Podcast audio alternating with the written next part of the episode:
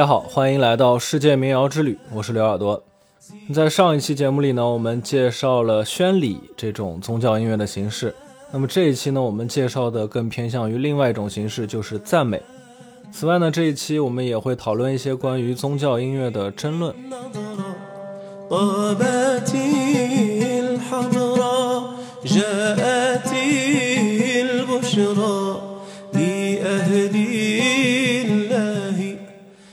说到伊斯兰教相关的音乐啊，总是绕不开苏菲派。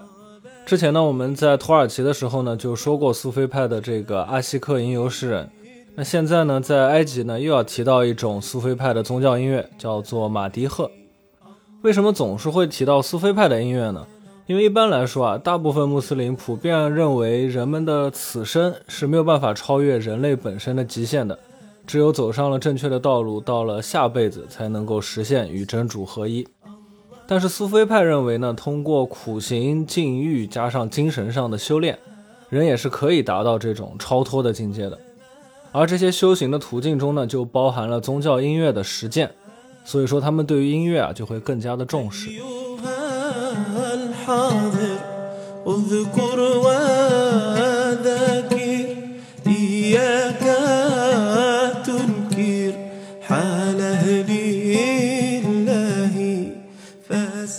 迪赫这个词呢，它本身就是赞美的意思，所以我们也可以把它直接理解为是赞美诗。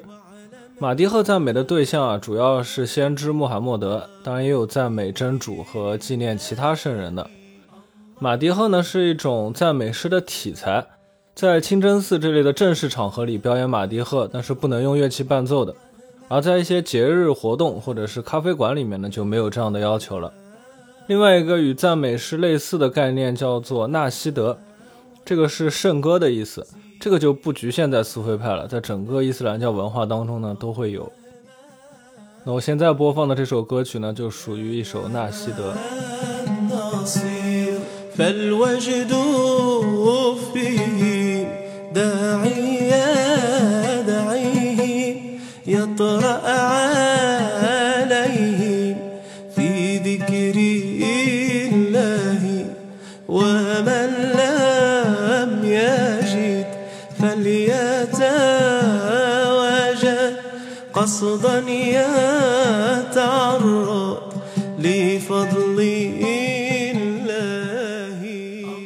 以上这些呢，在我们看来都是属于宗教音乐的，不管能不能用乐器伴奏啊，它只要是带着旋律在唱了，就算是音乐了。但是在很多穆斯林看来呢，没有乐器伴奏的吟诵并不是音乐。就比如说马蒂赫，他在阿拉伯语的资料里面呢，会被描述为是一种文学流派。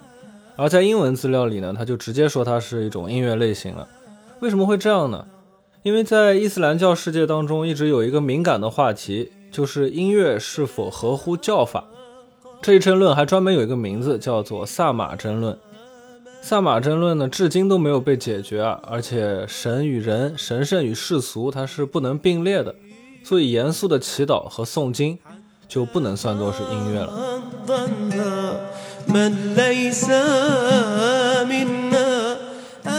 在伊斯兰教当中呢，什么合法，什么不合法，唯一的最高权威就是《古兰经》。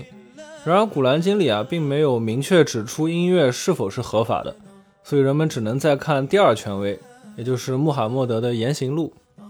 在这本经典当中呢，先知既有明确表示憎恨音乐的言论，同时呢，又有一些支持音乐的言论。那我自己是没有完整读过这些经书，只是在其他的资料里面看到个别的句子的摘录啊。结合历史上穆罕默德生活的时代呢，我猜测啊可能是这样，因为当时有很多的音乐表演的场合啊是酒馆，当时的酒馆呢除了让人沉迷享乐啊，它也是一个卖淫、奴隶交易等等事情发生的一个场所，所以说呢，先知就认为啊这些都不应该存在。而在其他的场合，比如说婚礼啊，或者是人们自娱自乐的时候呢，音乐自然也就没有什么不妥了。所以说呢，现在大部分的穆斯林啊都不会觉得音乐这个东西本身是要被禁止的，不然呢也就不会有如此丰富多彩的阿拉伯音乐啊、中东音乐了。但是呢，在严肃的宗教音乐和世俗音乐之间，是否能够保持一个界限？那这个界限又在哪里呢？这依然是他们需要面对的问题。我刚才播放的这首歌曲的创作者也是表演者呢，我看了他很多其他的视频，在他的这些视频底下都会有各种语言的评论，绝大部分呢都是关于啊觉得他唱的很好听啊，然后愿真主保佑他之类的意思，但是偶尔啊也会找到那么一两条会直接说音乐是被禁止的。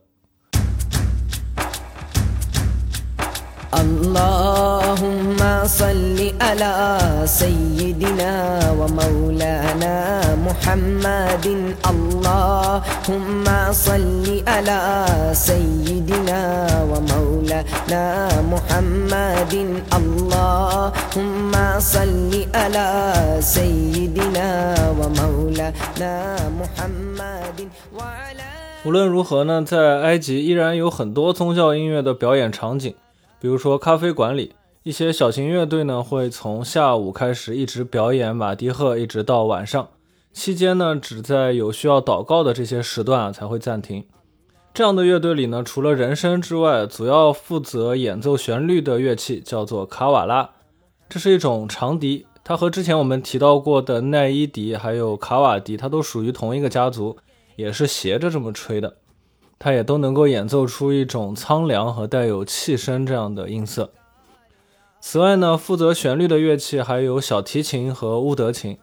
这个小提琴啊，就是西方的小提琴，但是呢，在阿拉伯音乐当中，小提琴的定弦会有所不同。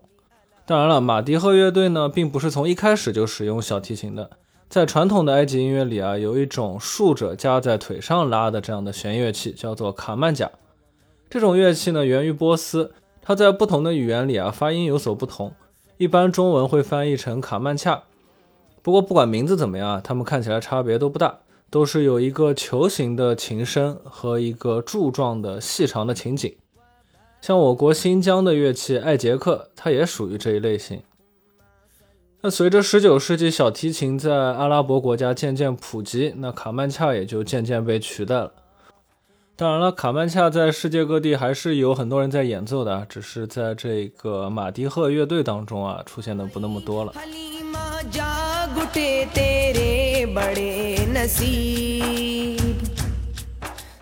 至于乌德琴呢，之前在介绍土耳其音乐的时候已经介绍过了，但是埃及的乌德琴啊，它是属于阿拉伯乌德琴的款式，它相比于土耳其的款式呢，音调整体会低一点。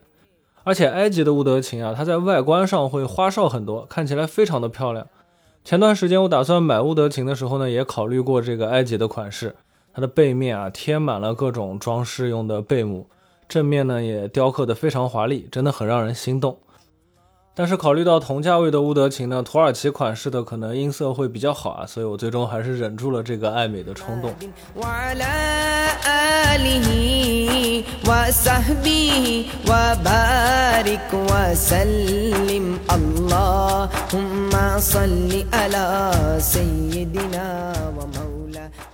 打击乐器呢，也是马迪赫乐队里面必不可少的，甚至它可能比旋律乐器啊更受欢迎。因为先知穆罕默德曾经说过啊，要在婚礼上演奏木框鼓。这个木框鼓呢，在马迪赫乐队中也会出现，它叫做达夫，它也叫做伊朗手鼓。那从名字就能看出来它的起源了。这个鼓呢，我也有一支，在一些想要表现异域风情的作品当中啊，我都会用到。不过呢，在阿拉伯音乐中最常见的打击乐器，还要数一种被我们称为中东鼓的单面手鼓，在埃及它叫做塔布拉。但是大家要注意啊，把它区别于印度的塔布拉，那是完全不同的两种鼓。这个中东鼓呢，在土耳其叫做达布卡，这个也是它比较常见的名字。过去啊，这种鼓是用陶烧制的，鼓皮呢是用羊皮，这就会造成一个问题，就本来呢就是敲敲打打的东西嘛，那它要是不小心往地上一磕，那么陶制的鼓身啊就碎了。后来呢，人们就开始用金属制作，但是那样会比较重。于是呢，现在的中东鼓它有一些也会用塑料或者是合成纤维啊制作。我之前在义乌买过几只不同尺寸的陶制的中东鼓，它是突尼斯进口的。那个进口商说啊，他以后再也不会进这种鼓了，因为他运过来了就已经碎了一半。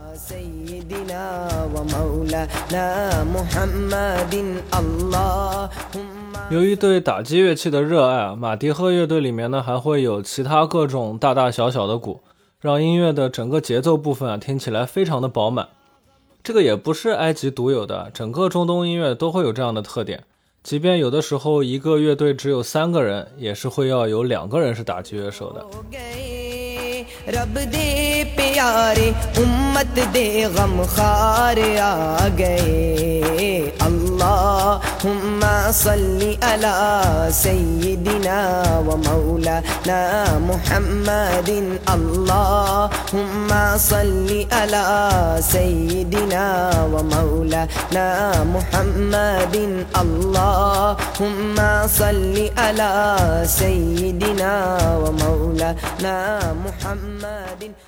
除了马蒂赫之外呢另外一种苏菲派的音乐表演形式叫做齐克尔。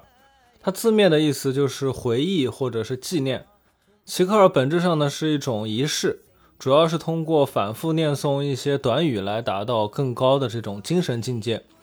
这种仪式啊，包括唱诵，也包括一些特殊的动作，包括特别的呼吸节奏。此外呢，还会配合香薰等等。这种仪式上会有一个监督者，主要呢，他是为了保证这个活动的内容符合教义。参与者和表演者呢，随着气氛越来越活跃，他们会渐渐的融为一体，难以分辨。在一些地区的教义里啊，齐克尔仪式的音乐只能是用手鼓类的乐器去伴奏的，但也有一些呢会允许旋律乐器的出现。在开罗，齐克尔一般都没有旋律乐器。有一些地方呢，会在一些苏菲派圣人的纪念日举行这个齐克尔仪式，而开罗呢，因为有一些穆罕默德直系亲属的坟墓，所以在那里啊，每周都会有这样的活动。一个公开的齐克尔活动呢，有的时候会像一种节日庆典，除了参加仪式的人之外呢，还有很多小商小贩也会聚集在广场和周边的街道上，很多呢不属于苏菲派的人，他们也会去参观这个仪式。那他们呢，就只是在周围喝喝茶、抽抽水烟、聊聊天，主要是想在这种音乐的气氛当中获得一种审美的享受。接下来给大家播放一首比较传统的齐克尔音乐。امدح محمد بخير الكلام الهادي المؤيد من رب الأنام. امدح محمد بخير الكلام الهادي المؤيد من رب الأنام. يا رسول الله عليك السلام. يا رسول الله عليك السلام. يا رسول الله عليك السلام. أرسله الرحمن. رب العالمين. الله. ليهدي الإنسان. لدرب القويم أرسله الرحمن. رب العالمين. ليهدي الإنسان.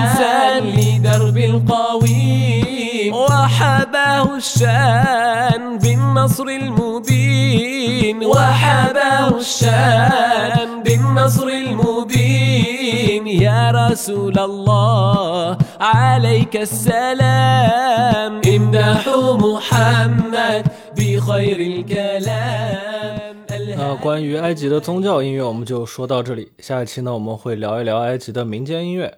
最后，感谢大家收听今天的节目。 如果你喜欢我的节目，欢迎订阅、收藏、转发给你的朋友。如果你感兴趣的话呢，也可以在音乐平台搜索“刘耳朵”，找到我自己创作的歌曲和纯音乐作品。那最后呢，在一首对先知穆罕默德的赞美诗当中结束今天的节目。